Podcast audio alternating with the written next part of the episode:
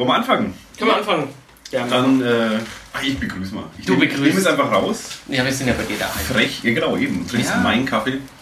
Ich begrüße ganz herzlich zur Würzmi Würzmischung, also ich spreche immer doch machen sollen, die zur Würzmischung Nummer 97. Wir nähern uns dramatisch der 100. So, Gar ganz spontan 97. gell? Ganz, ganz so eingefallen, die 97. Das weiß doch auch jeder, dass es 97 ist. Weil Ja. 96 war das Institut. Ja, genau. Ja. Fällt mir auch spontan ein. Aber in Riesenschritten. Ja, Ja. das ist ja festes Vorhaben. Dass wir das, schaffen wir das dieses Jahr noch? Das Institut war eben, wann war das? Ich weiß gar nicht mehr. Oh, das war im April, ne? Mhm. Komm, wir nehmen uns die, die 100 vor und die Weihnachtssendungen zählen nicht dazu. Ja, die sind eh außer Reihe, die werden nicht mitgezählt. Ja. Bei den Nummern. Oder wir machen die 99 jetzt in dem Jahr noch voll und beginnen das Jahr 2000, das Podcast-Jahr 2016 mit der Nummer 100. Das können wir, das schaffen, können wir auch schaffen, ja. Das schaffen wir. Das schaffen wir. Äh, ähm, ja, ist, bevor wir den, den Gast oder die Gästin vorstellen, Die Gäste. ist ganz lieber. Wir werden gegendert hier. Völlig. Das liebe ich ja, das Thema, weißt du? Ja. Ja, vielleicht können wir nur drauf kommen gleich. Ähm, Alex ist wieder in Unterfranken. ja, wieder daheim. Genau, wohnhaft und arbeithaft in Nothaft. Nee, in Unterfranken. Das nothaft exportiere ich jetzt. Ja, genau. Ja. Also Bier, wir sind weiß. Ja. Nothaft ist ein Bier. ja. Bin ich im Fanclub. Ja, deswegen ähm, ist die Wahrscheinlichkeit, dass die äh, Podcast-Frequenz deutlich ansteigt. Ähm, also ist Das hoffen wir, ja. Also wir können, ich habe jetzt bald sechs Jahre in der Fremde und habe es mir vorgenommen. Ähm, sobald wir da sind, wird es wieder regelmäßig. Und ähm, wir haben es aber trotzdem durchgehalten, auch die, die Durststrecke. ja, mit Mühen durchgehalten, aber Ja, mit meinem Tag. Sonst wären wir jetzt da noch nicht, aber doch. aber jetzt wird es wieder besser laufen. Mhm. Und apropos besser laufen, heute läuft super, nämlich ein wunderbarer, spontaner Gast. Äh, hätten wir nochmal nachgucken. Du warst ja schon mal da, ähm, nämlich ähm, Simone Dalbert ist heute hier. Vom äh, Papiergeflüster.com. Hallo, Hallo. Herzlich willkommen. Danke auch für die spontane Zusage. Ja, sehr gerne. also bist jetzt keine Notlösung für heute. Ähm, das, das Thema äh, liegt ein bisschen auf der Hand auch. Ist ein Deutschlehrer anwesend. Wir haben auch gerade schon uns über Bücher unterhalten. Genau. Du warst wie auf der Buchmesse. Ja, wie jedes Jahr. Wie jetzt? Ja, aber dieses Jahr als, als, als Bloggerin. Ja, bin ich aber schon länger. Also ich bin beides. Früher mehr als Buchhändlerin, Mhm. dann gemischt und inzwischen bin ich eigentlich mehr als Bloggerin dort als als Buchhändlerin.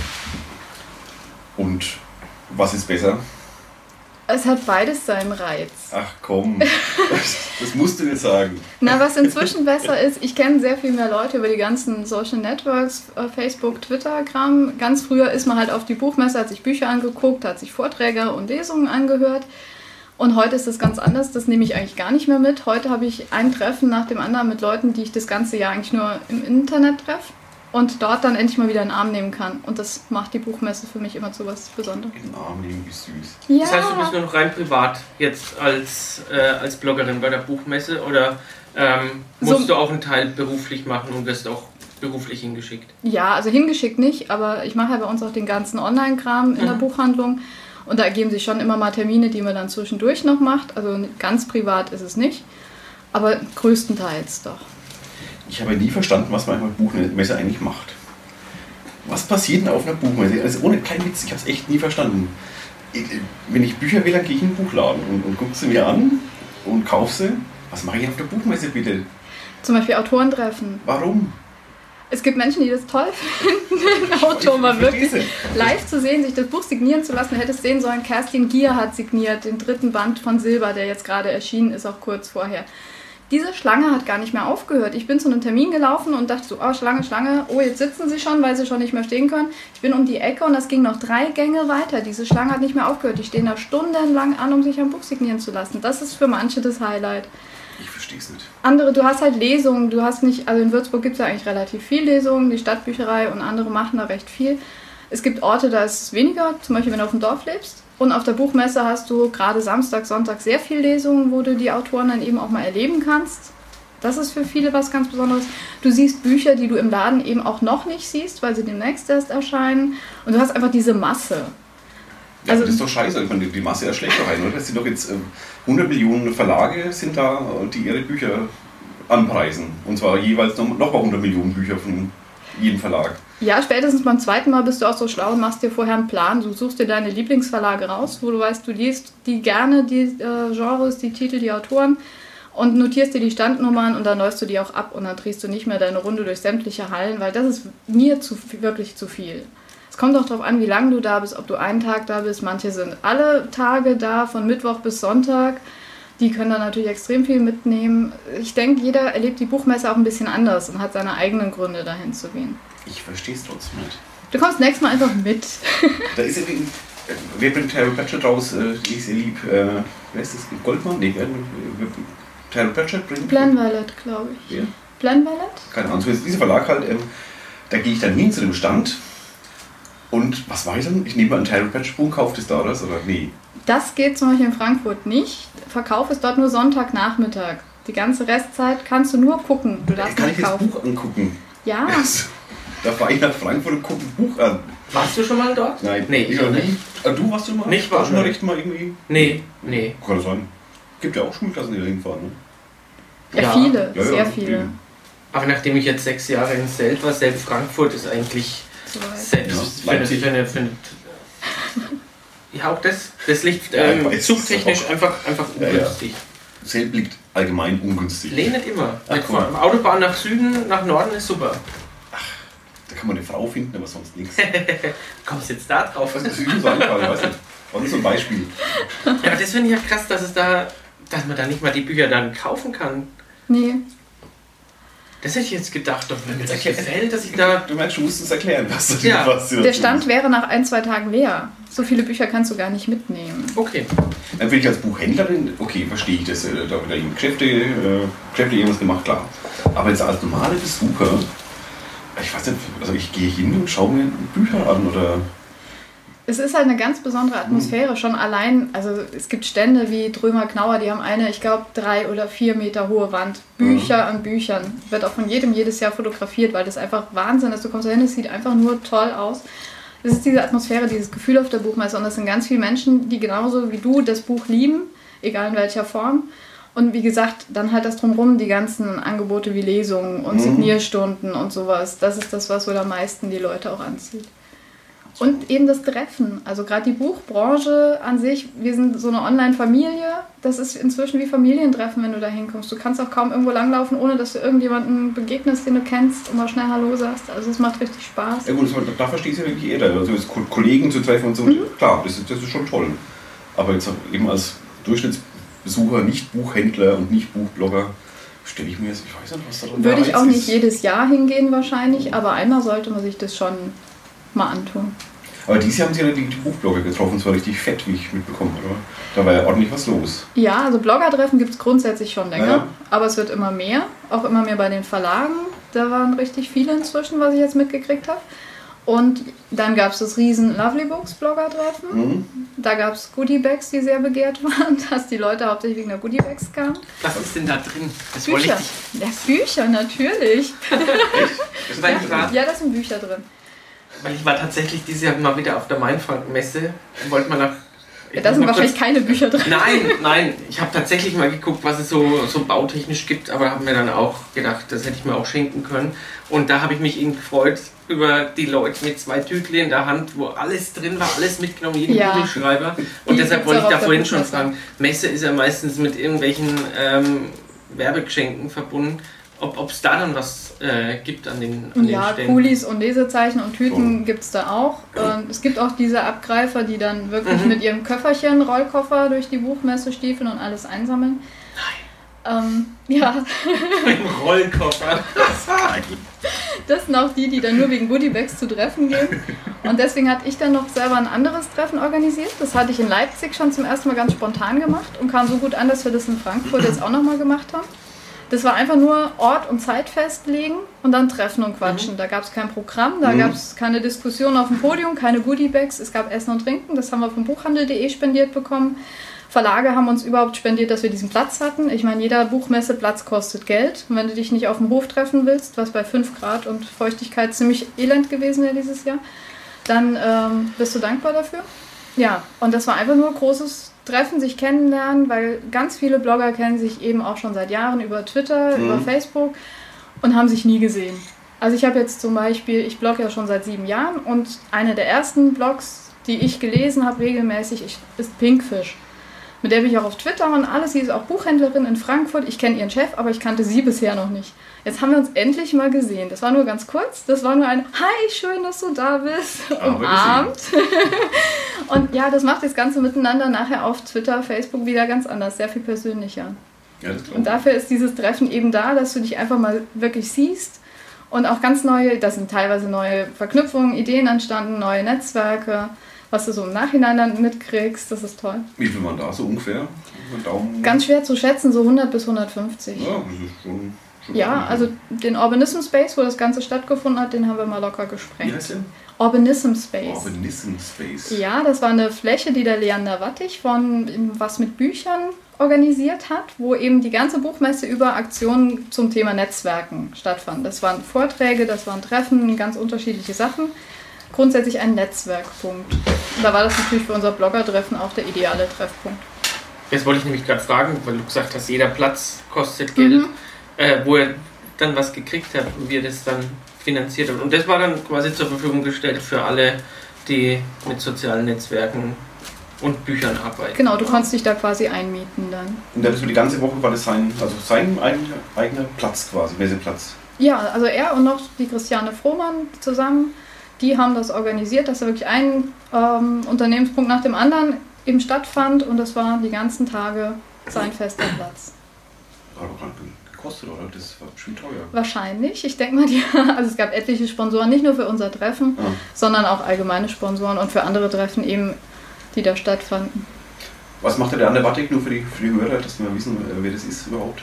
Der ist einfach der Netzwerker der Buchbranche. Der berät auch äh, Unternehmen rund um Buch, alles und soziale Netzwerke. Und ja, wer irgendwie in der Buchbranche ist, der kennt auch Leander Wattich eigentlich. Kann man auch super googeln. Ja, definitiv. und er ist quasi der Onkel meines Buches, Papiergeflüster, aus dem Leben einer mhm. Buchhändlerin, weil bei ihm habe ich ja damals die Anekdoten veröffentlicht auf Ich mache was mit Büchern die dann nachher zu dem Buch wurden. Ach stimmt, das war bei ihm ja richtig. Also ein Teil ja, davon, ja. Das genau. Ein paar, äh, ein paar habe ich später noch selber dann auf meinem Blog nur veröffentlicht, ja. Wie läuft, denn, wie läuft denn dein Buch? Ja, es ist jetzt drei Jahre alt, glaube ich. Ja, ja. Das ist jetzt nicht mehr so. Du bist im Amazon-Ranking, ne? Oh, unter ferner Liefen. Aber ich bin zufrieden damit, wie es gelaufen ist. Gibt es Neues bald?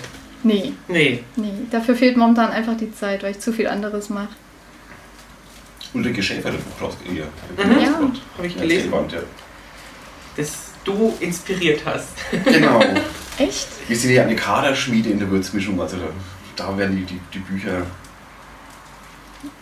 Äh, nee. Reihenweise. Gemacht, genau, die ganzen Autoren Würzburg sind, laufen hier durch. Das stimmt. Wir haben eine ganze Reihe Buchautoren dabei gehabt. Gut. Heidi. Heidi. Simone. Simone. Ulrike. Mhm. Gunther. Und Gunther? Und das waren noch die Haikus. Der geschrieben hat? Der hat einiges geschrieben. Naja.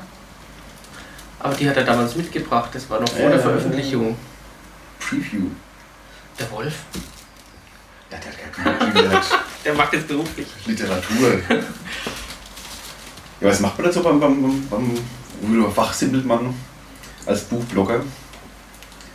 Worüber fachsimpelt man? Oder macht man das gar nicht? Nee, es ist gar nicht eigentlich fachsimpeln. Ähm, das macht man eigentlich eher hintenrum, dass man halt sich mal austauscht. Also jetzt nicht bei diesen Treffen, da geht es wirklich mehr um einfach Kinder kurz austauschen, so. ja.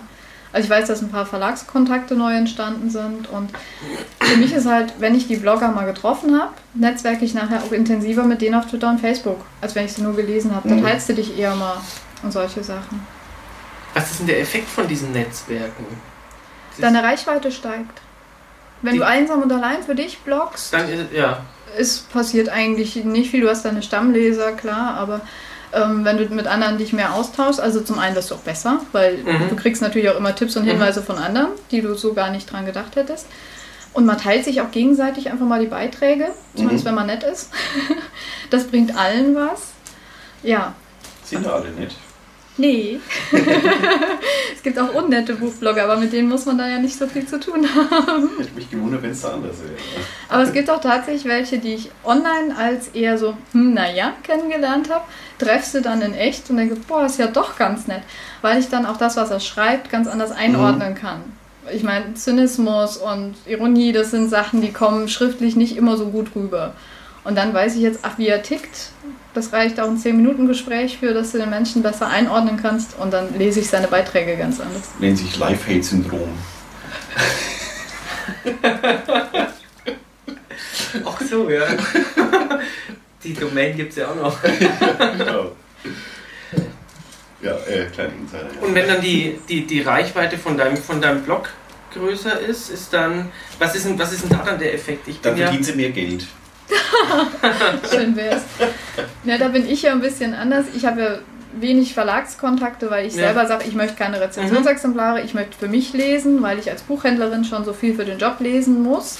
Und was ich für mich lese, das soll privat sein, ich will da keinen Druck. Aber für viele Blogger sind zum Beispiel die Verlagskontakte wichtig. Und damit du da auch Rezensionsexemplare bekommst, ist eben auch wichtig, dass du eine gewisse Reichweite Mhm. hast für manche Verlage. Es gibt Verlage, die sehen das auch anders, die setzen auf andere Sachen ihre Prioritäten, die sagen auch, kleiner Nischenblog kann wichtig sein, wenn es eben gerade eine interessante Nische für Mhm. uns ist. Ähm, andere sagen halt reine Reichweite.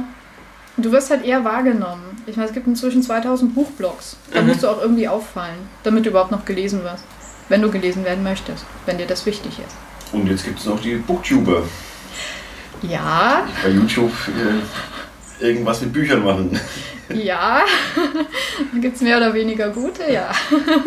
Also ich habe noch keine, also in meinem Sinn gute gesehen, muss ich sagen. Ich habe nicht viel geschaut, ich habe ein paar Mal so reingeguckt, irgendwie zufällig. Ich habe doch letztens das Weihnachtsvideo, die ähm, für Buchhändler, Weihnachten im Buchhandel, musst du mal reinschauen, der Dorian, der macht das wirklich großartig. Der hat das halt aber auch anders. Also der hat auch schon zwei, drei Titel rezensiert. Er hat jetzt noch nicht so viel auf YouTube gemacht, aber der ist mal jemand, wo ich echt sage, der macht das großartig. Bei vielen ist nicht so viel Inhalt drin. Da wird das Buch gezeigt, das tolle Cover und ja, ist toll, aber jetzt nicht unbedingt, warum es toll Ja. ist. Also mir fehlt oft der Inhalt und mir ist es persönlich zu langsam. Was ich in einer halben Stunde YouTube-Video erzählt bekomme, lese ich in zwei Minuten in einer Rezension. Und das ist mir zu lang. Das Ja, habe ich nicht die Geduld für. Gibt es ja auch schon kurze irgendwie, aber ich habe ein paar Mal so Sachen gesehen, wo echt. Das, ja, das ist das neue Buch von Dings und Dings. Ähm, ja, das ist schön. Da ist, ist ein Pferd auf, der, auf dem Cover. Und äh, ja, das sind 400 Seiten. Und da geht es um Mädchen. Äh, das zieht da los. Und, äh, lieber Gott. Äh, Ja. Aha, ja. Mhm, interessant. Das ist wie überall. Es gibt, wie gesagt, mehr oder Ja, weniger gute. Bei den Bloggern gibt es ja auch viele, wo Ja, natürlich. die Rezension nicht unbedingt meinem Geschmack entspricht. Aber ich finde es bei Booktubern schwerer, gute zu finden, als inzwischen bei den Buchblogs. Ich, ich finde es auch oft ein komisches Format für, für Bücher. Also, ähm, Nee, grundsätzlich gar nicht. Also keins, Also- aufdrängt, finde ich, weil das ist ja nicht nur was wirklich Visuelles, bis aufs Cover zeigen, aber Ja, aber beim, äh, beim Blog ist es ja auch so, dass du das persönliche, deine persönliche Empfehlung Ja. rüberbringst für das Buch. Und das kannst du auf YouTube eben dann nochmal ein bisschen dich selber auch mit einbringen. ja, Und du siehst ja auch, dass die extrem viele Fans teilweise haben. ja gut, weil YouTube allgemein halt irgendwie. Ja, genau. Das ist einfach die Zielgruppe, die Jüngeren, das ist für die das richtige Medium. Ich finde ich find das nicht schlimm, also das, das könnt ihr gerne machen. Aber wie gesagt, das ist nichts, was jetzt bei Büchern mir aufdrängt, irgendwie das in so einem Format zu machen. Das muss man jetzt nicht. Nee. Das kann man auch genauso nur in Schriftform oder wie auch immer. Ihr müsst mir jetzt nochmal noch mal den Schritt zurück zu Twitter, weil du vorhin gesagt hast, da machst du ja ganz viel, weil ich ähm, dazu nie einen Zugang gefunden habe. Wie läuft hast du einen. Zugang bei Twitter? Ja, aber nutze ich ihn? ähm, wie, wie funktioniert denn das über Bücher mit, mit den 140 Zeichen sind's? Ja. Wie, wie, wie, wie funktioniert denn das? Weil ähm, mir, als es noch die SMS auf 160 Zeichen beschränkt war und es nicht so, so locker frei war, ist mir relativ schwer gefallen, da alles in eine SMS reinzupacken. Wie, wie tauscht man sich da über Bücher aus? Du kannst ja Bilder und Links zum Beispiel reinsetzen. Also bei mir ist Standard, ähm, wenn ich ein Buch lese, dann Instagram ich es erstmal. Und dann wird das Bild auch auf Twitter hochgeladen mit einem kurzen Info, Mhm. was ich gerade lese. Das ist der Titel, Autor, kurz warum ich es lese oder was ich mir davon erwarte und nochmal Verlag. Und wenn ich dann die Rezension geschrieben habe, dann setze ich es eben auch nochmal mit einem kurzen, knackigen Satz, was für mich jetzt wesentlich an dem Buch war. Das ist halt echt eine Kunst, das irgendwie da noch reinzubringen. und dann den Link zu meiner Rezension. Okay, es ist eher so Link, Link weiter. Genau. Aber es ist auch ganz oft, also ich Instagramme zum Beispiel mein Buch und dann sagt jemand, alles, boah, geil, das wollte ich schon die ganze Zeit mal lesen.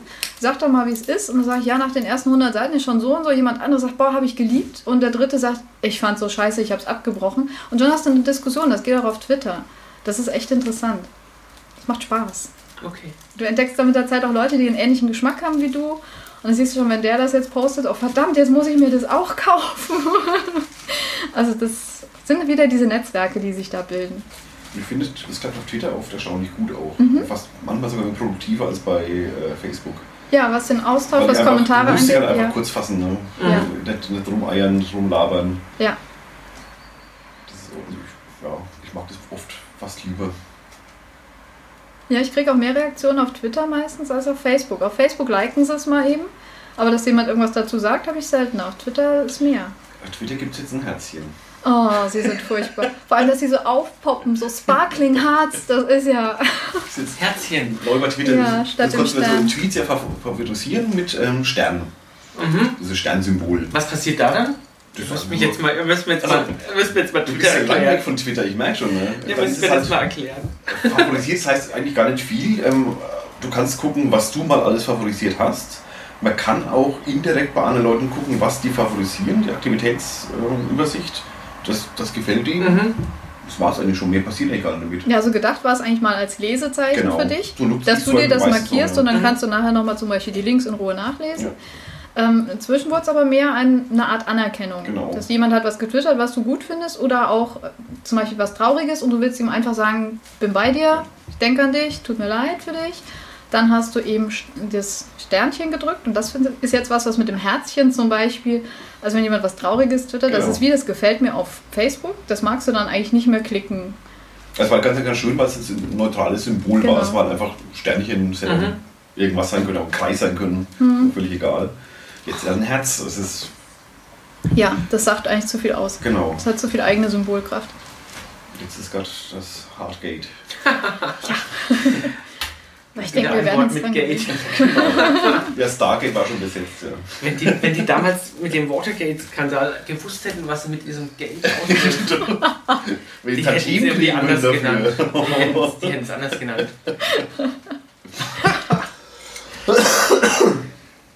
Ja, so funktioniert Twitter. So funktioniert Twitter. Jetzt weißt du es auch mal. Ich probier's mal wieder. Soll ich dir mal eine Einführung geben demnächst?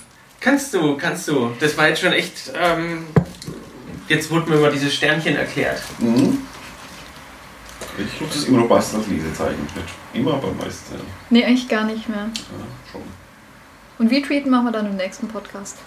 Read, ach, retweeten. Das ist dann einfach den. Das habe ich schon mitgekriegt. Ja, da ja? gibt es verschiedene Varianten. Das ist gar nicht so einfach. Hat sich auch ein bisschen geändert. Ja, Ja, Was gibt's da? Retweet und Retweet mit Zitieren. genau. genau. Aber das Zitieren sieht mir mal ein bisschen anders aus. Also das wird dann wirklich. Früher hast du nur ein Zitat quasi reingepresst noch in die 140 Zeichen, also da, dein Kommentar drauf. Und jetzt ist es ja so geschachtelt irgendwie. Ne? Also du hast 120 Zeichen, die du extra, ich glaube 120 Ja, irgendwie. was- irgendwie weniger als die 140, die du selber nochmal dazufügen kannst. Und der alte Tweet wird dann in so einem Kästchen drunter Ah. gezeigt, damit man sieht, worauf du dich beziehst. Genau. Prima ausprobieren. Ein Workshop heute für dich. Nächstes Mal machen wir auf Facebook dann. Auf Facebook. Ja, da kennt sich aus. Ja, da gucke ich jeden Tag mal drauf. Das sagt doch gar nichts, Alex. Ja, war das auch Thema bei euch? Äh, oder falls es ein Thema gab? Zu Social Media und Buchblogs und Bücher überhaupt in Social Media? Dieses Jahr war großes Thema eher Buchblogs versus Feuille- Feuilleton. Das ist gerade überall in sämtlichen Diskussionen, die ich hier jetzt auch bitte nicht noch aufwärmen möchte. Okay. Ob wir irgendwie Gegner sind, ob wir die Konkurrenz sind, das Feuilleton. also hat das quasi auf, hat den Streit angefangen oder hat überhaupt jemand angefangen? Ich glaube, das Feuilleton.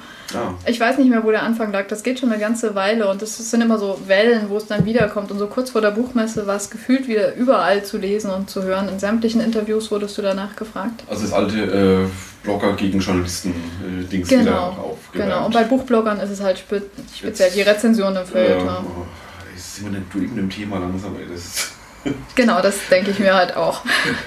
das war vor zehn Jahren schon langweilig. Ja. Ja. Okay.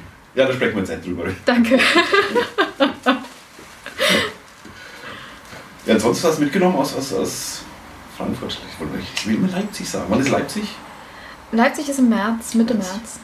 Ist das vom gleichen Veranstalter? Nee. Nee. Und nach Veranstalter ist auch ein bisschen anders äh, von der Atmosphäre, vom Aufbau. Leipzig ist mehr Lesermesse. Also Frankfurt ist Fachbuch. Das sind ja auch die ersten drei Tage nur für Fachbesucher, theoretisch.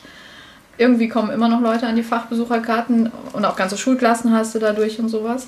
Ähm, und nur Samstag und Sonntag ist dann für Besucher offen und in Leipzig ist immer offen für Mhm. alle. Die fängt auch erst donnerstags an und es geht sehr viel mehr auf Lesungen und Autorenkontakte. Und sie ist auch etwas kleiner als die Frankfurter Buchmesse, eigentlich familiärer. Ich finde die Außenwirkung von der Buchmesse immer so, so merkwürdig. Warum? Weil das, was du in, der, in, in Nachrichten dann mal so, so kurz liest, da stellt dann, weiß nicht, was fällt mir jetzt ein, Verona, Verona Feldbusch hat mir ihr Buch vorgestellt, Ja, die ja, dann ja, sowas, ja. dann haben, wie, wie heißt dieses blöde Paar? Die Geissens, die haben dann auch irgendein Kochbuch oder was vorgestellt, wo ich mir denke, oh, da, von der Buchmesse dann ausgerechnet so die, Ich glaube nicht, dass die Buchmesse sich das unbedingt aussucht als Schwerpunkt, den sie nach außen kommuniziert. Das ist eher das, was ProSieben und Co. dann draus machen. furchtbar. Aber es ist ja genau das, was ich meine. Also, das ist halt, Doch, weil du ich Entschuldigung, glaube, die Nachrichten meinen halt damit, äh, das Ja. ist das, was die Leser oder die Besucher ähm, Ja. äh, sehen wollen. Aber nee, also klar sind Also, da dann die ja riesen scheinbar auch Pulks. so? Ja, Ja. es gibt Leute, die dafür da hingehen. Also wenn dann wieder irgendwo, du kommst nicht durch den Gang, dann weißt du, okay, da steht jetzt wieder Thomas Gottschalk oder irgendwas. Ähm, also es sind viele, die nur dafür hingehen. Aber nee, das verstehe ich auch nicht. Das ist für mich nicht die Buchmesse. Alex, du wolltest was sagen? Nee, ich habe nur noch mal nach Luft geschnappt, dass dann ausgerechnet solche, solche, solche, solche, solche Trolls, Ja, ähm, die so, so, so, guck dir das Fernsehprogramm an, das ist die Masse. Das ist leider so. Es ist traurig, aber es ist so. Das ist das, was die Masse will. gerade wenn du sagst, es ist auch noch die Fachmesse, das ist eher eine, Das sind dann eher Samstag, Sonntag. Und ähm, das kann doch nicht Leute anziehen, die die Bücher wollen, die Bücher lesen. Das ist doch eigentlich, Totales Entsetzen beim Deutschlehrer. ja, schon, ne? Leute, die sich für Bücher interessieren, interessieren nicht diese Leute. ey. Fies. ja, aber die verkaufen sich ja auch irgendwie. Ja, in Massen. Die, wenn Dieter Bohlen oder irgendwas Na klar, schreibt. sind sofort auf der Bestsellerliste. Also, Stimmt, das habe ich letztens, wo ich im Buchladen war und da so die, die einzelnen Regale gesehen habe. Schon merkwürdig. Der, ich mache was falsch. Ja, also die Bestsellerliste finde ich auch nicht unbedingt wirklich eine Kaufempfehlung. Also es sind immer mal gute dazwischen, wo ich sage, ja, würde ich auch sagen, aber da ist auch manchmal ein Schrott drauf. Siehst du so, aber das kaufen ja Leute und zwar ziemlich Ja, viele. Also, aber das ist wieder genau das. Ja, Die Leute wollen es, sollen sie es kaufen. Ich bin Buchhändler, ich bin froh, wenn sie es kaufen. genau. Sie sollen kaufen und lesen, was sie wollen. Das ist in Ordnung. Auch gerne Shades of Grey. Persönlichen Kaufberatung von dir. Ähm, die fällt mir in dem Fall schwer, aber ich würde keinem Kunden, der sagt, haben Sie es auch gelesen? Fanden Sie es auch so toll? Sagen, ich habe es gelesen, ich musste es abbrechen, weil ich konnte es nicht aushalten. Das würde ich halt ich nicht sagen. schon. War mir zu langweilig. Ja, man hat gesagt, ich konnte nicht zu Ende lesen. Nee, da muss er kreativ antworten. Wie viele Teile gibt es da mittlerweile eigentlich? Weißt du das? Vier, also Vier drei, schon? drei der eigentlichen Reihe und jetzt ist der erste Teil rausgekommen aus der Sicht von Christian, Das ist wer? die männliche Äh, der- Person in Shades of Grey. Also Also erstmal wird sie aus der Sicht von ihr Von ihr, erzählt, die sich in ihn und genau und jetzt erzählt er die Story. Ah, okay. Du hast gerade so wissend nachgedacht, hast du das gelesen? Nee, ich hab's echt nicht. Also Christian, wer ist denn? Das hat so kurz so wissend, wissend gewirkt. Dieselbe Geschichte nochmal nacherzählt. Also, Ja. was? Aus der anderen Perspektive. Ja, das machen sie häufig, das ist eigentlich oft so. Das ist aber gar nicht, das ist glaube ich gar nicht, gar Gerade nicht leicht. Bestseller. Also von, vom, vom Schreiben her glaube ich ist es sack, sack schwer. Schwieriger als das, was sie jetzt mit Stephanie Meyer, der Biss-Reihe, gemacht haben. Die hat einfach die Charaktere getauscht. Wie? Ich habe die Namen verdrängt. Ähm, also Das war so bis zum Morgengrauen, diese Geschichte. bis so, zum ne? Morgengrauen, genau. Und jetzt kam irgendwie ein großer Jubiläumsband raus mit dieser ersten Geschichte nochmal drin und dann dieser Geschichte, wo die Charaktere vertauscht sind. Also Bella ist jetzt ein Mann, Beaufort. Und ähm, er, dessen Namen ich gerade auch verdrängt habe, Edward, ist jetzt eine Frau. Also ein weiblicher Äh, Vampir mit einem männlichen Menschen. Und ansonsten muss die Story aber wohl, was ich in Rezensionen gelesen habe, wirklich haargenau die gleiche sein. Also die Charaktere sind haargenau die gleichen, nur halt männlich statt weiblich. Muss Aha. total spannend sein. Es klingt sehr nach, wir machen noch ein bisschen Geld damit. Ich habe es schon in irgendeinem Podcast erzählt, das war ja damals das Buch, wo die- meine, meine Buchhändlerin abgeraten hat, das zu kaufen. Mhm. Also eine, äh, Wo der dein Buchhändler abgeraten ja, hat. das kann man lesen, kann man sagen. Und sie hat gesagt, nee, äh, kauf's nicht. Das wird dir nicht gefallen. Ich fand es jetzt gar nicht so schlimm. Ich habe den ersten Band auch noch gelesen. Es ist schon unterhaltsam. Es ist eine nette Story. Es ist halt Teenagerliebe. Dieser Glitzervampir, den brauche ich jetzt nicht. Mir sind da andere Vampire lieber. Glitzer.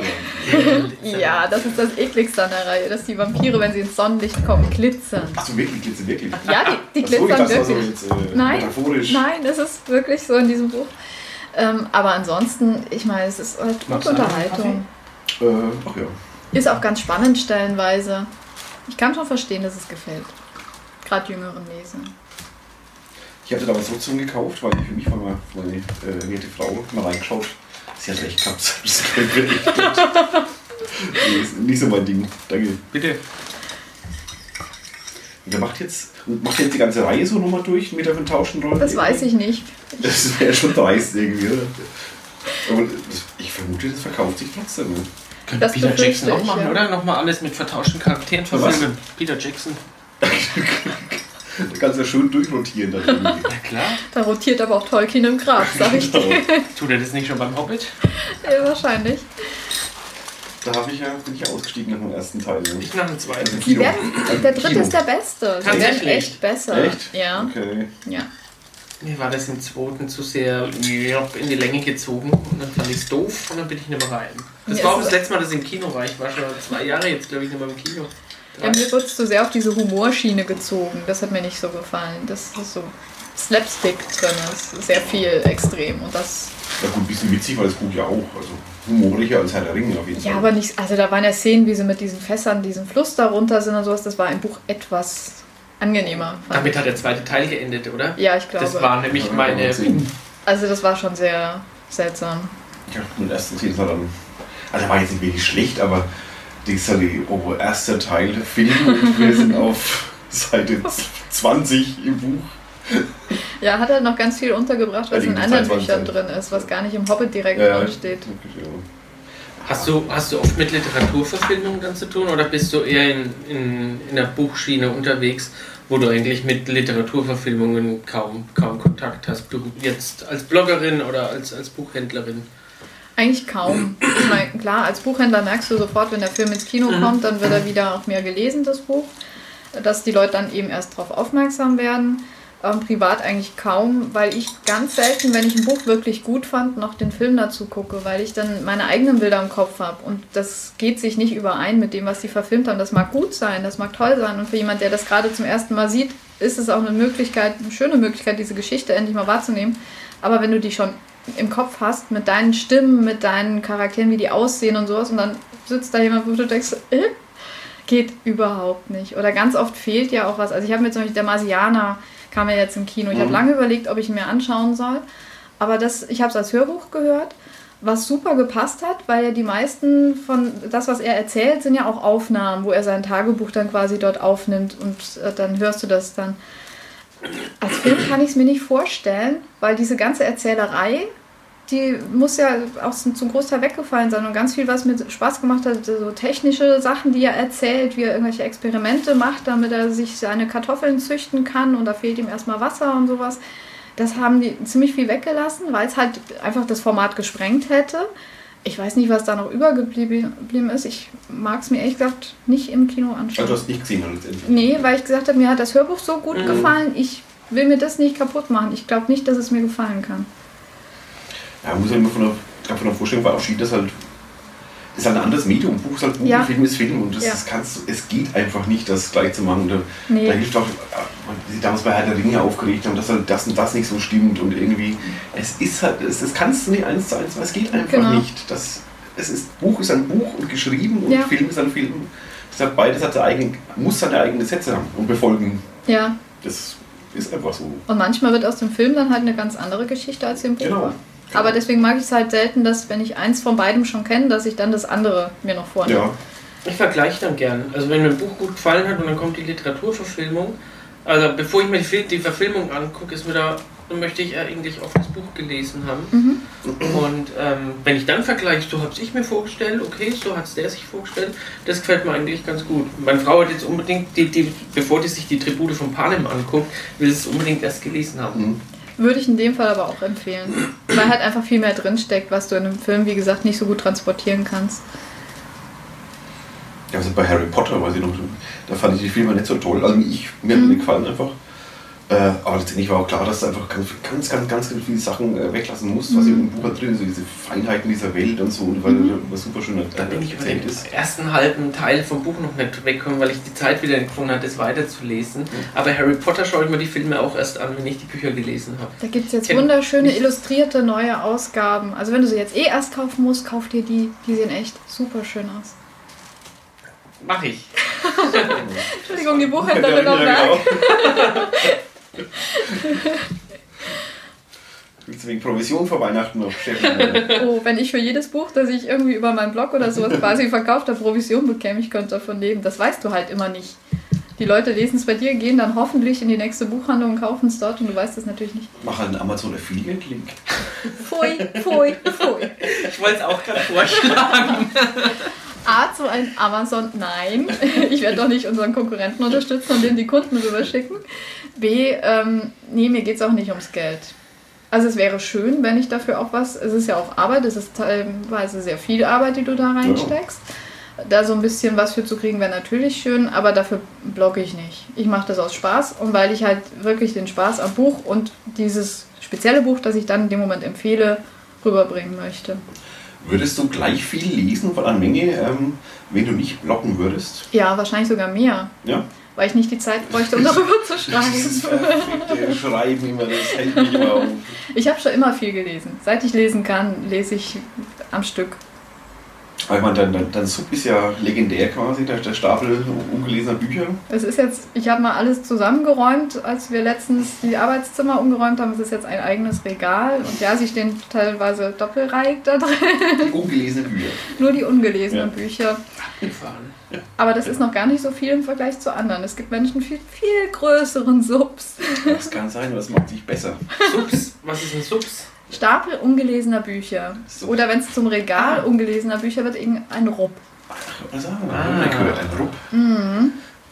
Und jetzt gibt es ja auch schon E-Subs. Ich habe ja auch genug ungelesene E-Books. Das Ah. kommt ja noch dazu, die sieht man ja nicht. Also beim Zug wird es dann problematisch. Da hat man dann das Zimmer ungelesener Bücher, dann wird es problematisch. Das, das gibt es auch, ja. Dann ein Sabbatjahr. Aber ich finde das eigentlich ganz beruhigend, so viel Ungelesenes durch sämtliche Genres zu Hause zu haben. Ich weiß halt immer, wenn ich ein Buch aufhöre, ich habe garantiert das richtige nächste da. Weil es ist genug Auswahl da. Ja, das stimmt. Ein Sabbatjahr. Und was? Ein Sabbatjahr. Super, ja, genau. Ein Jahr reicht bei mir aber kaum. Das Thema E-Book äh, auf der Messe noch irgendwie Thema? Oder ist es durch? Äh, ist es einfach jetzt. Es ist jetzt im. Alltag Genau, angekommen. das ja, meine ich. ja. Es ist nicht mehr das böse E-Book, Genau. es wird uns töten. Es ist auch nicht mehr das Printbuch wird sterben. Das ist jetzt zum Glück endlich vorbei. Es ist jetzt einfach mit dabei. Und die ganze Aufregung hat sie jetzt gelegt, aber die, die Jahre Gefühlt ja. war. Ja. Oh, schön. Und äh, DRM hat sie jetzt gerne das äh, wird jetzt weicher, ne? Das Ja, ganz viel digitale große Verlage.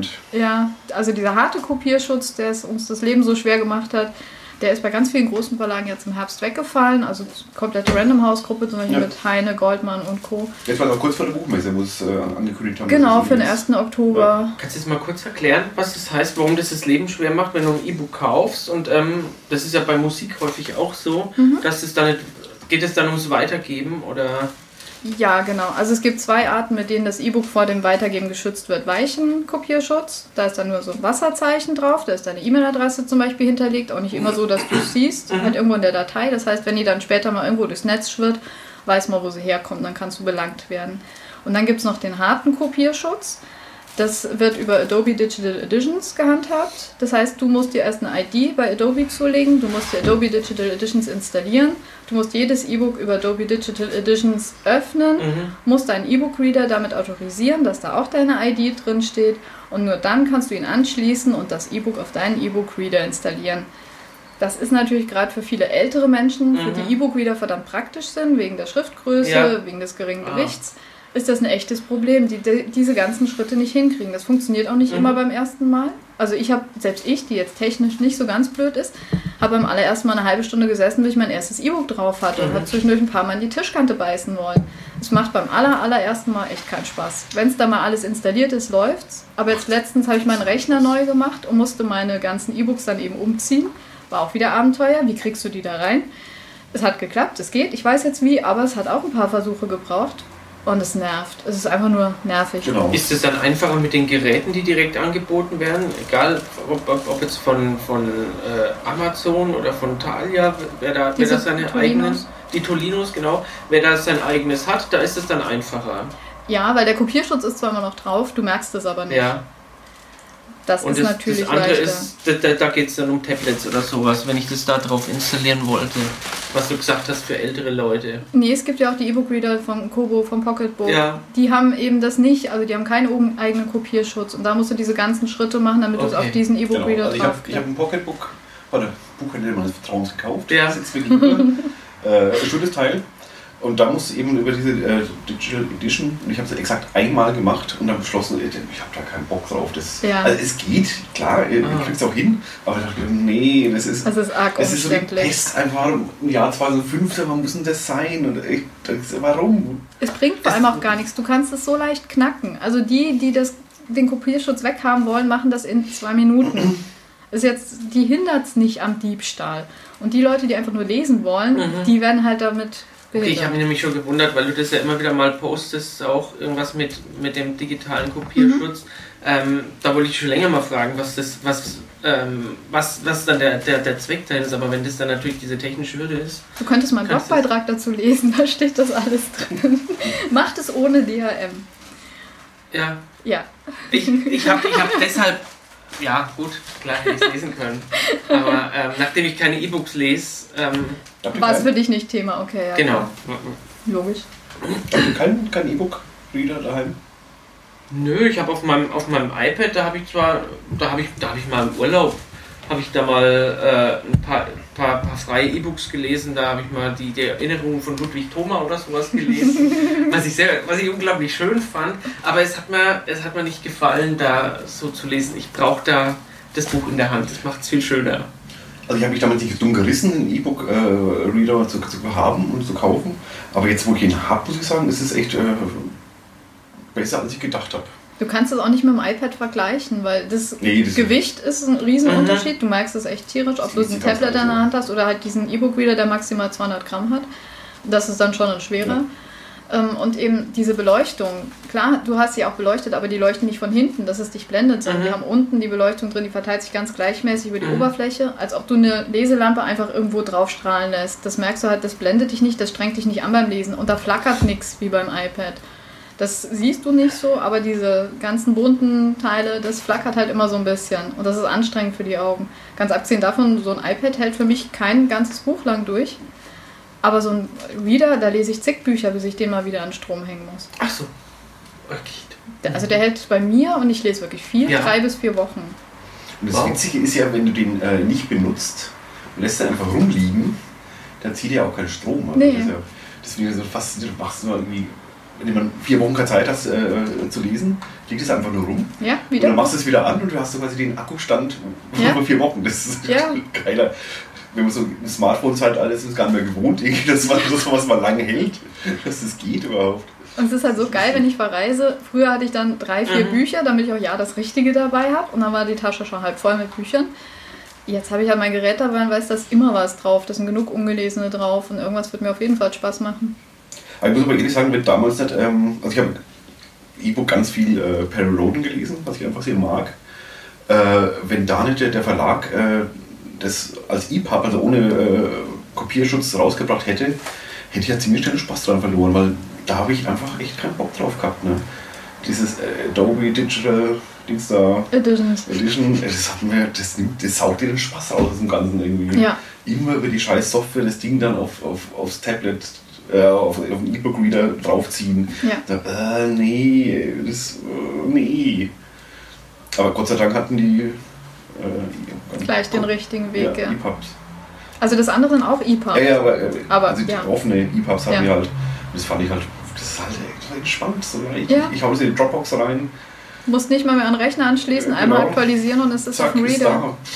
Also ich habe mir tatsächlich noch nie ein E-Book gekauft. Ich habe auch arg lang gebraucht, bis ich mir meine erste CD nur als MP3 gekauft habe. Da war es aber dann tatsächlich der Preis, dass ich gedacht habe, warum soll ich jetzt für eine Plastikschachtel mit ähm, einem Papier und einer Scheibe ähm, 7, 8 Euro mehr bezahlen als für den, für den Download? War was für der Preis? Aber bei den E-Books ist es gar nicht so weit auseinander, gell? Nee, was einfach dran liegt, ist der Druck von dem Buch kostet gar nicht so viel. Mhm. Das ist nicht der Kostenfaktor, aber das ist ja immer noch der Autor, der davon nehmen will. Da ist der ganze Genau. Verlag mit Marketingabteilung, Lektorat und, und, und. Die müssen alle auch noch immer ihr Geld draus verdienen. Und deswegen kann ein E-Book eigentlich sich nicht lohnen, wenn du es immer für 2, 3 Euro verkaufst. Mhm. Wie viel könnte man es billiger machen? Gibt es da Zahlen irgendwie? Das weiß ich nicht. Da gibt es auch sehr unterschiedliche Angaben. Es wird auch sehr viel experimentiert momentan. Die Verlage wissen auch noch nicht selber, was wirklich funktioniert. Manche machen es zum gleichen Preis wie das Taschenbuch zum Beispiel. Manche sind ein, zwei Euro drunter, was ich ganz gut finde. Dann kannst du es besser kommunizieren. Aber ähm, so wirklich, die einen sagen halt, wie gesagt, es ist genauso teuer wie das Printbuch eigentlich und ich kann es nicht viel billiger machen. Andere sagen, ach nee, da fehlt doch ganz viel und es müsste doch eigentlich für so und so viel gehen. Keine Ahnung, wer recht hat. Und ich weiß gar nicht, so ein Preis, ob das jetzt Argument immer ist. Für mich ist eher der Platz inzwischen. Ja. Weil ich so viele Bücher zu Hause habe, das Umziehen macht da keinen Spaß mehr mit. Und auch sonst ist es einfach voll. Du weißt nicht mehr, wohin mit den neuen. Und das E-Book für ein Buch, das ich einfach nur einmal lese, das ich jetzt nicht Mhm. nochmal unbedingt einmal und gerne behalten, weil es besonders schöne Geschichte war, reicht mir ein E-Book vollkommen. Weil der Inhalt ist der gleiche. Mhm. Und die gibt es inzwischen auch durchaus schön gemacht. Also das ist jetzt nicht Textwüste oder so, sondern die sind dann wirklich auch mit Verzierung am Kapitel, Nummern und sowas, wie das normale Buch halt auch. Aber man muss dann darauf bauen, dass halt äh, der Kopierschutz in ein paar Jahren immer noch funktioniert. Also wenn Adobe mal, mal zumacht oder irgendwas passiert, Dann ähm, kannst stehen du. ganz viele Leute äh, mit Büchern da, die sie mal lesen können. Ne? Es gibt ja durchaus nicht so ganz legale Methoden, den zu davon, davon entfernen. abgesehen. Aber es Also ja das war der, wäre der Moment, in dem ich diese Methoden, Ja. glaube ich, anwenden würde. Aber es muss das Aber mal können vor allem. ja, aber grundsätzlich, du hast ja auch nicht das Buch erworben. Nur das Recht, Ja. es zu lesen. Ja, es kann natürlich irgendwann ein Problem sein. Es kann auch sein, dass das Format irgendwann überholt ist Mhm. und es nur noch mit irgendwelchen Spezialprogrammen dann am Rechner lesbar ist, weil der Reader dann nach 20 Jahren vielleicht doch den Geist aufgegeben hat und es gibt keine neuen mehr. Es ist auch schon ein schräger Gedanke, muss ich sagen. Ja, Wenn du irgendwie nicht sicher sein kannst, ob du die Bücher, die du jetzt gekauft hast, für dasselbe Geld, also meist ungefähr dasselbe Geld wie ein normales gedrucktes Buch, äh, dass du die Gefahr hast, dass du es in 20 Jahren nicht mehr lesen kannst. Ne? aber wie viele davon, also wie gesagt, bei mir sind es auch mehr die, die ich einfach nur einmal lese. Mhm. Wie viel davon möchtest du unbedingt nochmal lesen? Nicht viel, aber ich habe die Option zumindest. Ähm, Klar. Das Buch steht im Regal. Ja, natürlich. Teilweise auch 20 Jahre ungelesen, aber man könnte es jederzeit lesen. Aber da war war durch die Gefahr, dass es einfach mehr gibt dann. Ja, natürlich. Das kann Das passieren. ist schon ein schräger Gedanke. Ja, da haben wir uns letztens auch Gedanken Ja. mit einer Freundin drüber gemacht, die überlegt, ihr gesamtes Buchregal auf E-Book umzustellen. Mhm. Weil sie auch sagt, ich habe zu viele, die Mhm. müssen raus. Ich kaufe mir jetzt einfach alles, was ich da habe, nochmal als E-Book und dann habe ich den Platz weg. Dann fing sie auch an zu überlegen, ja, und was, wenn das dann in zig Jahren vielleicht nicht mehr ist? Wenn ich das dann nicht mehr lesen kann, was mache ich dann? Mhm. Das ist schon. Also, Ich meine, versuche heute mal eine Diskette noch zu lesen. Ich finde erstmal ein Gerät, wo du dieses Ding noch reinstecken kannst. Oh, da fällt mir ein, unsere, unsere Amiga C64 Muss auch Session für die Würzmischung steht immer noch aus. eine, eine lange Liste von To-Dos. ja. Thomas Lutz hat jetzt vielleicht auch Zeit, wieder mal zu schwimmen Ja, mit stimmt, uns. Ja. Wir haben jetzt was vor.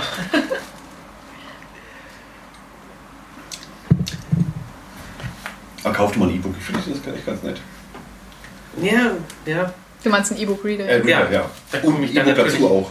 Da komme ich dann natürlich zu Weil ohne. E-Books ist auch der E-Book-Reader ein bisschen doof dann, oder? Ja,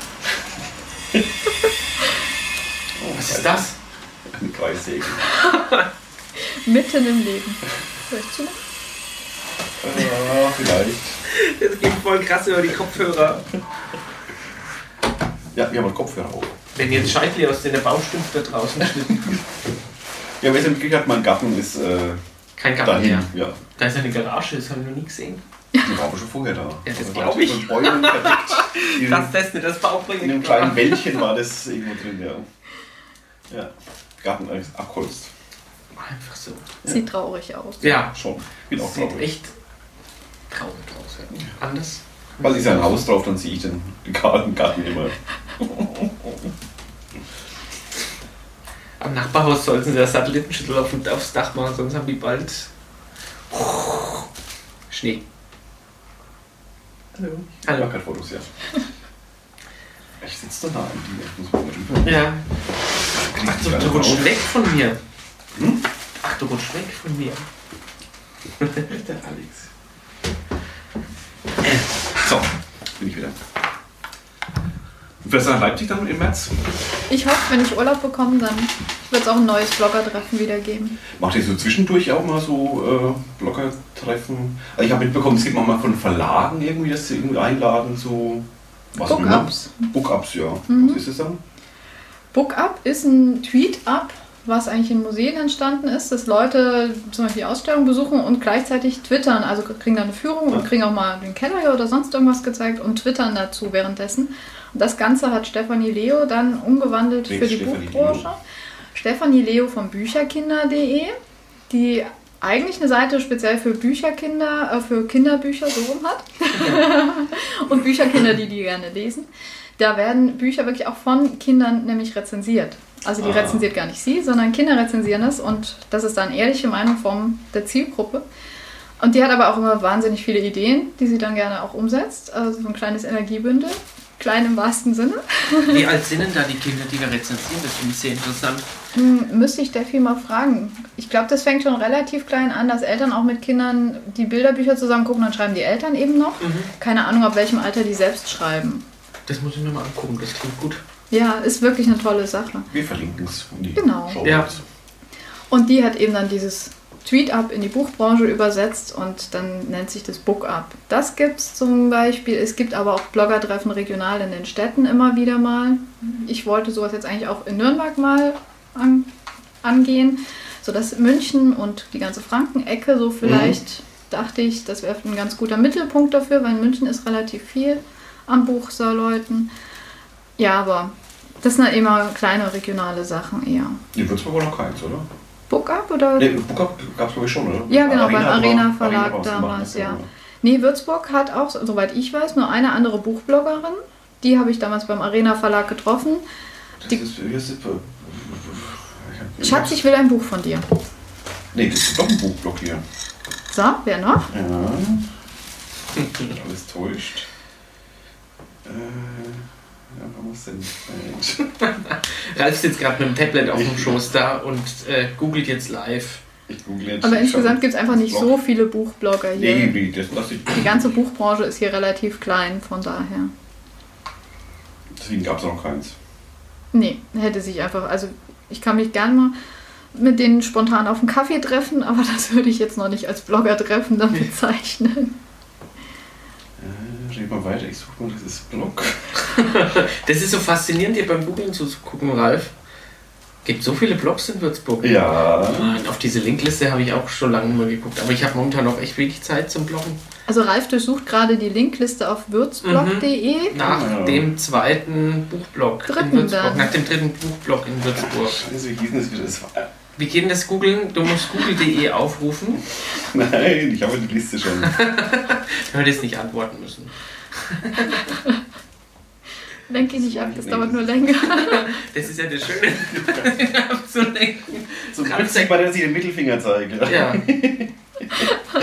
Das war übrigens letztens, da, ähm, Herr Sassima, warum gibt es da ein Bild von Ihnen, wo Sie in Deutschland Trikot und Mittelfinger zeigen?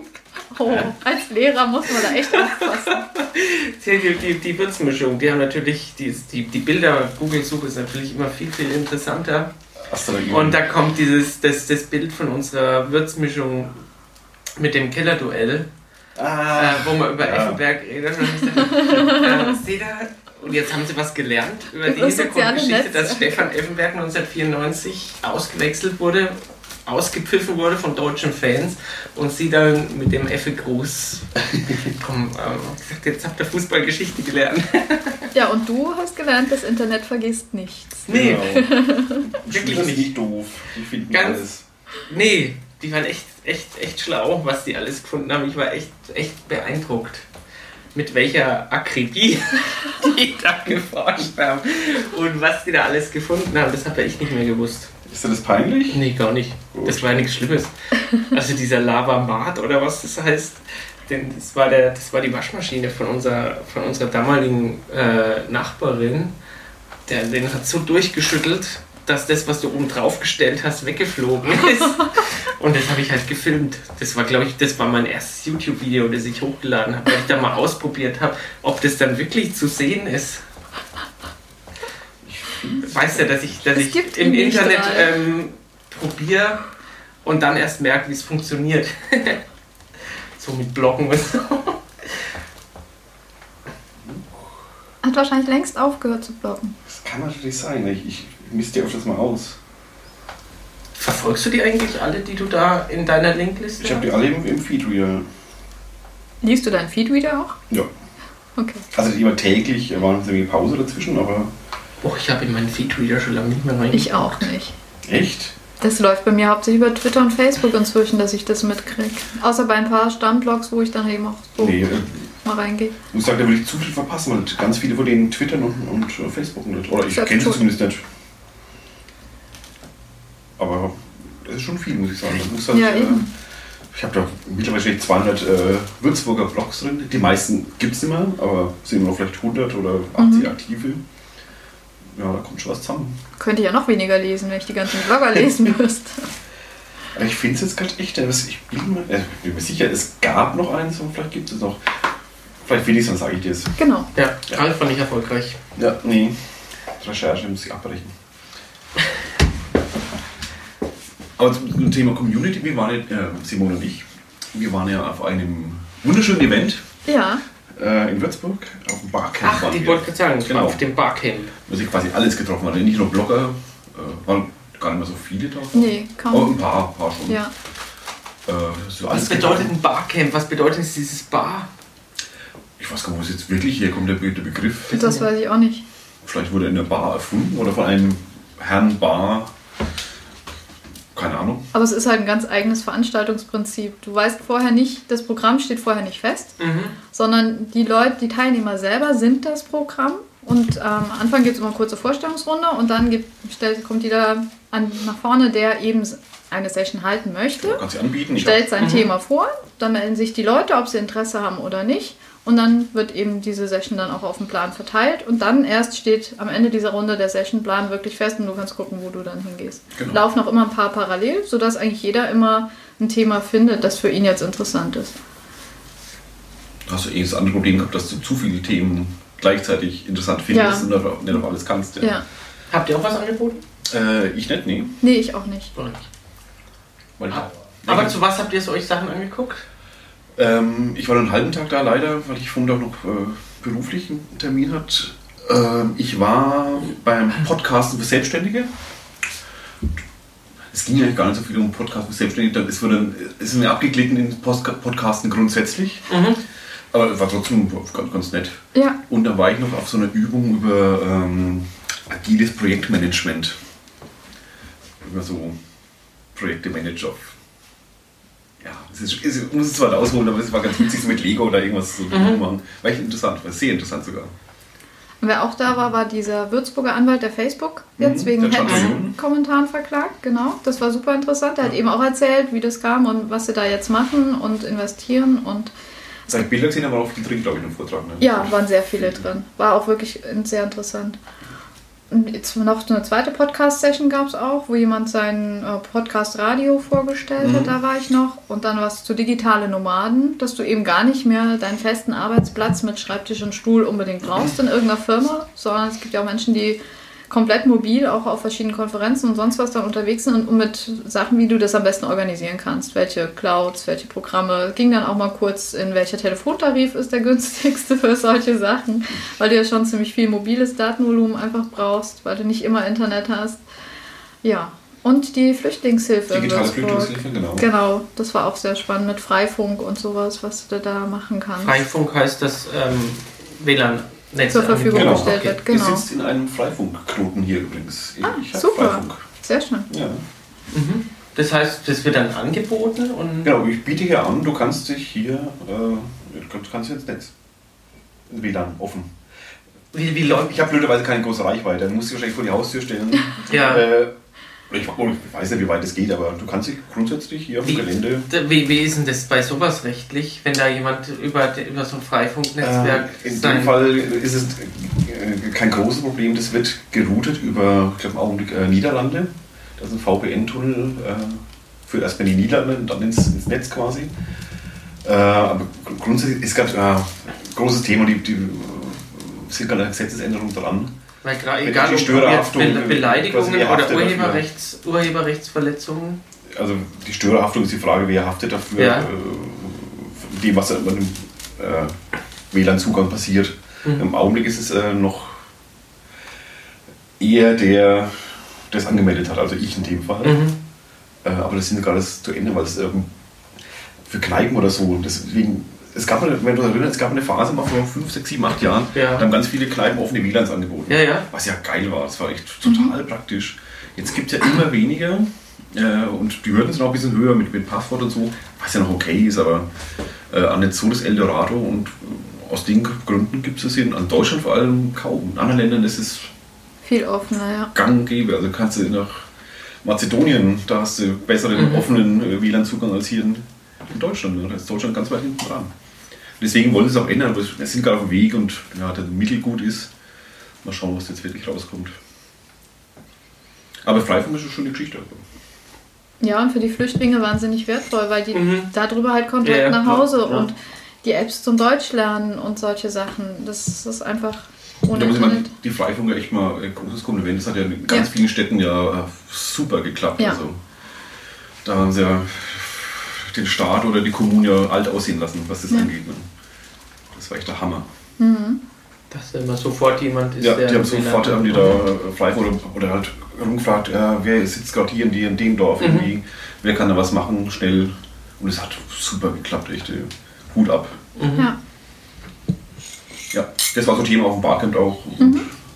Also wenn ich querbeet, das war von Kryptographie über Programm- Animation mit HTML5, äh, Umgehen mit Stress irgendwie war auch mal so Ja, eine genau. Session, also, also für, eh für die Freiberufler halt, aber, Es müssten gar nicht immer so technische Themen sein. Genau. Diesmal war es relativ technisch. aber so Aber theoretisch dabei, kannst du oder? alles da machen. Das ist witzig, du kannst, äh, wenn du einen Häkel-Workshop anbieten willst, Ja, ähm, kannst du das auch. kannst anbieten, wenn es genommen wird, dann gibt es halt einen Häkel-Workshop. Ja. Genau. Häkeln für Nerds. Ja, also die, die Leute entscheiden ja dann auch drüber. Ja, das, ähm, wenn sich genug melden, dass sie Interesse haben, zumindest dann wird es angeboten. Ja. Gut, wenn sich keiner meldet, dann wird es halt nicht angeboten. Aber bei Häkeln passiert das nicht. Häkeln wird immer genommen. Das heißt, wenn man da was anbieten will, muss man aber gut vorbereitet dorthin kommen für sein, für sein Das Thema. liegt, liegt an dir. Kommt drauf Das an, was du auch machen willst, in welcher Form. Das, du kannst ja auch äh, zum Beispiel Fragerunden machen, dass die Leute dich fragen zu einem bestimmten Thema. Und es gibt verschiedene Formen, wie die das machen. Es ist nicht immer ein Vortrag und es muss Okay. auch nicht immer mit Beamer sein. Ja, ja. Also ein witziges Format, ich war das erste Mal auf dem Barcamp überhaupt. Äh, Manche waren schon alte Hasen, die waren- sind auf der ganzen Welt schon auf Barcamps gewesen, aber für mich war es das erste Mal und das habe ich schon äh, faszinierend begeistert. Das war echt war auch toll vorbereitet, muss ich sagen. Ja, es war super organisiert. Wo war das denn? Der Zellerräum? Bei Vogel, oder? Ja, Vogel, genau, diese Genau, in der Startup-Werkschaft. Gründerwerkstatt. Genau, Gründerwerkstatt heißt es, genau. Ja. Also auf dem Vogelgelände so eine wie ist das, War denn der Gunter mit, Guter Schub war mit dabei, ja. aber nicht als Organisator, oder was? Ja, dann ein bisschen Support, sagen wir mal, und halt das organisiert die Räume halt Okay. so und so ein bisschen unterstützt. Und hat es auch irgendwie zusammengeführt, glaube ich, die drei kannten sich Mhm. alle, nicht alle direkt. Der quasi Gunther irgendwie dann so Mhm. vermittelt und dann haben sie es auf die, die Füße gestellt. Also drei Leute waren es dann. Und haben die Latte hochgelegt. Also, sie Ja. haben sich ja zumindest überlegen, das nächste Jahr wieder zu machen. Da, wenn sie nicht abfallen wollen, äh, müssen sie echt anstrengend. Ne? Das doch irgendwie besser hinzukriegen. Es muss gar nicht besser sein. Nee, nein, aber Von daher- falls den Anspruch hätte, irgendwie immer geiler zu werden, dann haben sie ein Problem. ne? Das ist echt wird nicht leicht. Das wächst dann, glaube ich, mit den Session-Teilnehmern. Weil die Organisation an sich war echt super rund. Mhm. Da gab es eigentlich nichts zu verbessern. Sogar veganes Mittagessen, was ich Mhm. von ganz vielen Leuten hört, dass sie da begeistert Und es war waren. ein leckeres, ich habe einmal reingebissen. Ja, es war super, lecker. Von daher, also wirklich nur noch mehr Sessions, die das Ganze dann noch spannender machen können. Oder über zwei Tage ist auch Überlegung zu machen. Genau, also das ist einfach öfters der größer. Fall ist. Mehr Ja. Leute in einem längeren Zeitraum halt. Dann brauchen sie halt wieder einen anderen Ort, weil diese Gründerwerkstatt, da gehen halt maximal 80 Leute rein. Und sie wollten jetzt erstmal testen, Ja. wie es angenommen wird. Aber die Karten waren ja so schnell weg. Ja, echt super. Ja, die waren echt schnell weg. Nee, Also mit Markus war vorher gesprochen, der, hm, hoffentlich gehen alle Karten weg. Das hat sich nach einer Woche erledigt, die Frage. Ja. Mit Markus oder mit Markus? Mit Markus. Achso, mit dem richtigen Markus. Genau. Ich bin Markus. Nach wie vor, wenn wir uns E-Mails schreiben oder Ja, ja. irgendwie. Äh, Dann mit 2G Markus, oder? dann mit Doppel-G beide. Ja. Super. Nachzuhören, eine Würzmischung Nummer, keine Ahnung, 36 oder so. Eine frühe. Sehr frühe. frühe, ja. Und die Leute schauen immer so komisch, wenn, dann die, wenn der, der Gunther da kommt zu mir und sagt, Markus, und ich so, ah, Markus. ja, schreib mal. Aber ist schon Sache, also so diese, das Barcamp als Treffen, Ja. als Format. Finde ich auch gut. Also waren noch Buchblogger da aus, aus woanders her? Kein Oder- Buchblogger, die Suse von genau. literaturschock.de, das ist ein Ah, Forum, genau, ja, genau. Literaturforum, die war auch Ein. Forum okay. Mhm. Du hast auch querbeet von Teilnehmern, das war echt ganz, ganz lustig. Ja, viele Entwickler auch, oder auch Blogger oder einfach, einfach Leute halt, die es interessiert. So Herbert Schmidt, so der, der Silver Surfer. ich bin total beeindruckt, was der alles kann mit seinem Alter. Also, der hat ja ein Spotify nachher und alles, der ist echt fit. Der ist echt Das war der, der mit, Foto, mit seinem Fotoapparat auch mal gekommen ist, als wir die 24-Stunden-Würzmischung Kann gemacht sein, ja, haben. ja, kann sein. Herbert Schmidt, so der Und ich sag, Altersvorsitzende, der. Ja, also ich glaube beworben, 78 eigentlich, ist er jetzt, Kann oder? sein, ja. Herb Sieht 37. aber aus wie 77. Ungelogen. nee, Und wirklich fit, was Netzen und Online und sowas angeht. Also. Er war in der Podcast-Session in der ersten mit dabei, Mhm. weil er eben auch überlegt, sowas für seine Zielgruppe, die Senioren in Würzburg, irgendwie umzusetzen. Doch, war spannend. Lass uns doch den mal einladen, das finde ich Ja, das kann interessant. man. Schon brauchen wir aber. Können wir schon mal vier Stunden einplanen, glaube ich. Redet er so viel oder so langsam? Viel. Also nichts, Dummes unbedingt, aber. es ist, es, wenn dich mal Er ist kommunikativ. Das muss Ja, aber man ich aber mag nicht- dich, wenn du das für sich ja. sehr, aber er ist kommunikativ, genau. Sa- Sagen wir mal, formulieren wir das so. Sehr kommunikativ. Aber es muss ja kein Fehler sein. Nee, überhaupt Nee. nicht. Ich finde es großartig. Wir hatten auch Charlie Heidenreich. Ich wollte gerade sagen. Und er war auch toll. So. Ja. Großartig. Wurde auch oft angehört. Ja, deswegen Next Barcamp. Abends war nur noch Party, also Party. Ich heb gerade Anführungszeichen. War noch viel los? Oder? Ja, es ist immer so viel hin, aber es war, noch, es war schon ein paar da. Ja. War ganz nett, aber ich war dann auch müde, muss ich sagen. Bin dann gegen neun dann daheim, ich war echt platt. vom Ja, ich fand den Tag halt auch wahnsinnig anstrengend. Ich meine, es war großartig, aber du bist sechs Stunden, Ja. ja. von neun bis fünf, wirklich nur am Aufnehmen, Umdenken, Kommunizieren, Essen. Essen, aber dabei auch noch kommunizieren, gar nicht so einfach. Also es macht dich echt, nimmt dich mit dann. Aber es war toll, es hat sich gelohnt. Ja. Ich nehme auch zwei Tage mit. War das wo- Wochenende oder unter der Woche? Das war am Samstag. Samstag. Samstag. Ein Samstag, ja. Unter der Woche wird es schwierig, dann hast du wieder nur Ja. die Selbstständigen. Ja, da. Ja. das ist ja, ein bisschen geplant, so zu machen. Nee. Das soll nicht nur für die Freiberufler sein. Mhm. Das soll wirklich so Kunst. Ja, geht was in Sachen Com- Community irgendwie, ne? Ja. Treffen. Ich finde es voll interessant, wie viel da, wie viel da, wie viel da läuft über, über die Internetbekanntschaft. Da geht schon echt verdammt Da bin ich echt Ja. so völlig, völlig unbedarft. Du Blogger-Treffen, manchmal warst du ja auch schon. Das ist ja, das, ja, ja, klar. Aber, aber darüber hinaus ging es halt bei mir noch nie. Mhm. Das Ja, ist aber, denke ich, auch, du bist hier geboren, aufgewachsen, Ja. du hast noch deine Schulfreunde Ja. hier. Ich bin zum Beispiel mit 27 hierher gezogen. Ja. Da hast du keine Schule, kein Studium mehr, Ja. wo du irgendwie automatisch deinen Kreis findest. Du hast nur ein paar Arbeitskollegen, die meisten waren wesentlich älter als ich. Das war jetzt auch nichts, wo ich Freundschaften hätte Mhm. knüpfen können. Also das lief für mich alles übers Internet. Mhm. Das Ja. war so der Anfangspunkt und dann, klar, weitet sich wieder aus. Aber das ist für mich immer noch der Dreh- und Angelpunkt. Und Mhm. genauso in der Buchbranche. Die habe ich halt auch alle online kennengelernt und dann ins reale Leben übertragen. Ich muss mich fragen, wie, wie, wie weit du das treibst in diesen Community-Gedanken. Musst du jetzt überall hingehen, musst jetzt auf die Republika nächstes Jahr gehen. Da muss dann schon wirklich sehr am allgemeinen Netzgeschehen interessiert sein oder sonst irgendwie äh, Ja. Oder wirklich ja, berufliche Interessen haben oder sonst irgendwie. Da habe ich auch schon faszinierend eigentlich dich, dich gefragt, dass du da, dass du da bis nach Berlin fährst. Ja.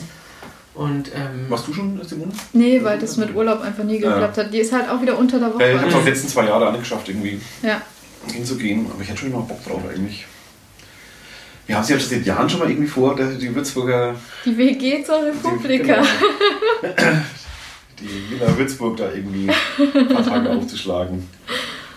Weil es sind schon mal viele Würzburger da, aber Ja. so als, als ein großer Tross mal da hinzufahren, das ist Ja. ganz witzig. Ja. aber gut, ich glaube, da interessiert sich dann auch jeder für jetzt, nur weil er bloggt oder sonst irgendwas macht. Nee. muss jetzt auch nicht da Republika interessiert sein. Aber Alex, wir zwei Podcaster, ja, bei mir sieht es ja schlecht mit Urlaub aus. stimmt, ein bisschen, ein bisschen begrenzt, was da die Auswahl angeht. Definitiv kein. Als Fortbildung läuft das wahrscheinlich nicht. Oh, das will ich dann mal. Du bietest dann eine Session für Lehrer und Netzwerken an. Genau. Wie bringe ich meinen Schülern das soziale Medium näher? Die Gefahren, die Hürden. Oh, das darf ich dieses Jahr noch machen, Medienführerschein. Ja, siehst du? Und schon bist du bei der Republik. Da weiß ich schon den Experten. Jetzt ist die Antwort nicht mehr so weit für mich. Ne? Nee, Oder Simone. du konntest sogar mit dem Zug hinfahren. Simone kann das auch. Ist der Zug so nah? Ja, da muss ich mal gucken, dass ich da mal hier auf mein Netzwerk zurückgreife.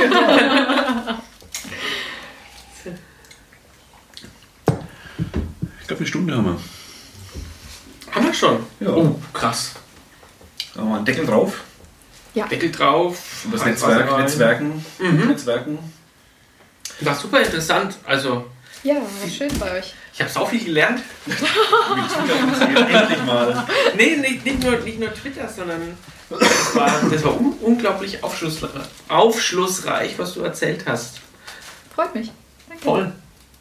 Das war jetzt dein drittes Mal in der Würzmischung, gell? Ich glaube, das zweite. Zweimal als, zweimal als Ich hatte einen Gast. Ralf einmal bei mir im Podcast. Ja, so rum war's Ja, dann, und einmal bei der 24-Stunden-Würzmischung. Nee, da warst du, ah nee, da, war, da waren die anderen vier. Das das zweite dann. Die dann irgendwann nachts um, um vier uns gefragt haben oder um fünf. Ja, genau.